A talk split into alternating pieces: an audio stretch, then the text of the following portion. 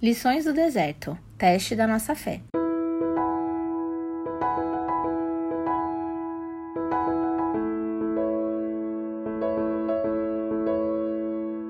Estejam atentos. Tomem cuidado com o seu grande inimigo, o diabo, que anda como um leão rugindo à sua volta à procura de alguém para devorar. Permaneçam firmes contra ele e sejam fortes na fé. Lembrem-se de que seus irmãos em Cristo, em todo o mundo, estão passando pelos mesmos sofrimentos. 1 Pedro 5, 8 e 9.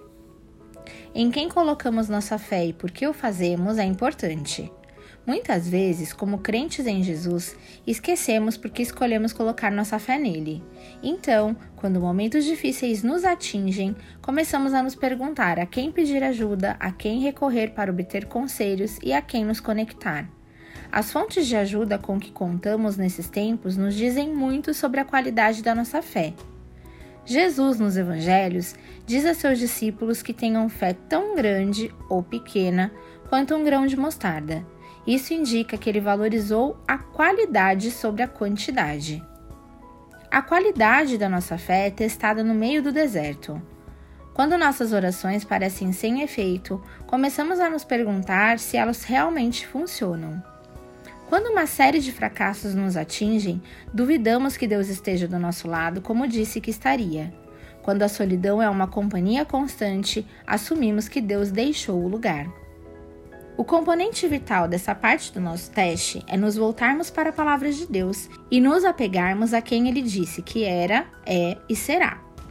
Os salmistas repetidamente escrevem sobre sua confusão e desespero e então trazem o caráter de Deus para o quadro. Eles exaltam suas virtudes de amor inabalável, paciência, bondade, poder e beleza, para citar apenas algumas. Lembre-se que tudo corre para o bem dos que amam a Deus. Assim como uma águia que joga os seus filhotes do alto das rochas para aprenderem a voar, de forma semelhante, Deus usa as circunstâncias para trabalhar o nosso caráter. Certamente, Deus tem outros caminhos para você. Se o povo de Deus não deixasse o Egito, não viveria as maravilhas e nem veria os milagres, nem conheceria a terra prometida. Acredite que nosso Deus é um Deus de milagres. Mesmo aquilo que parece estar errado, Deus usa para dar certo.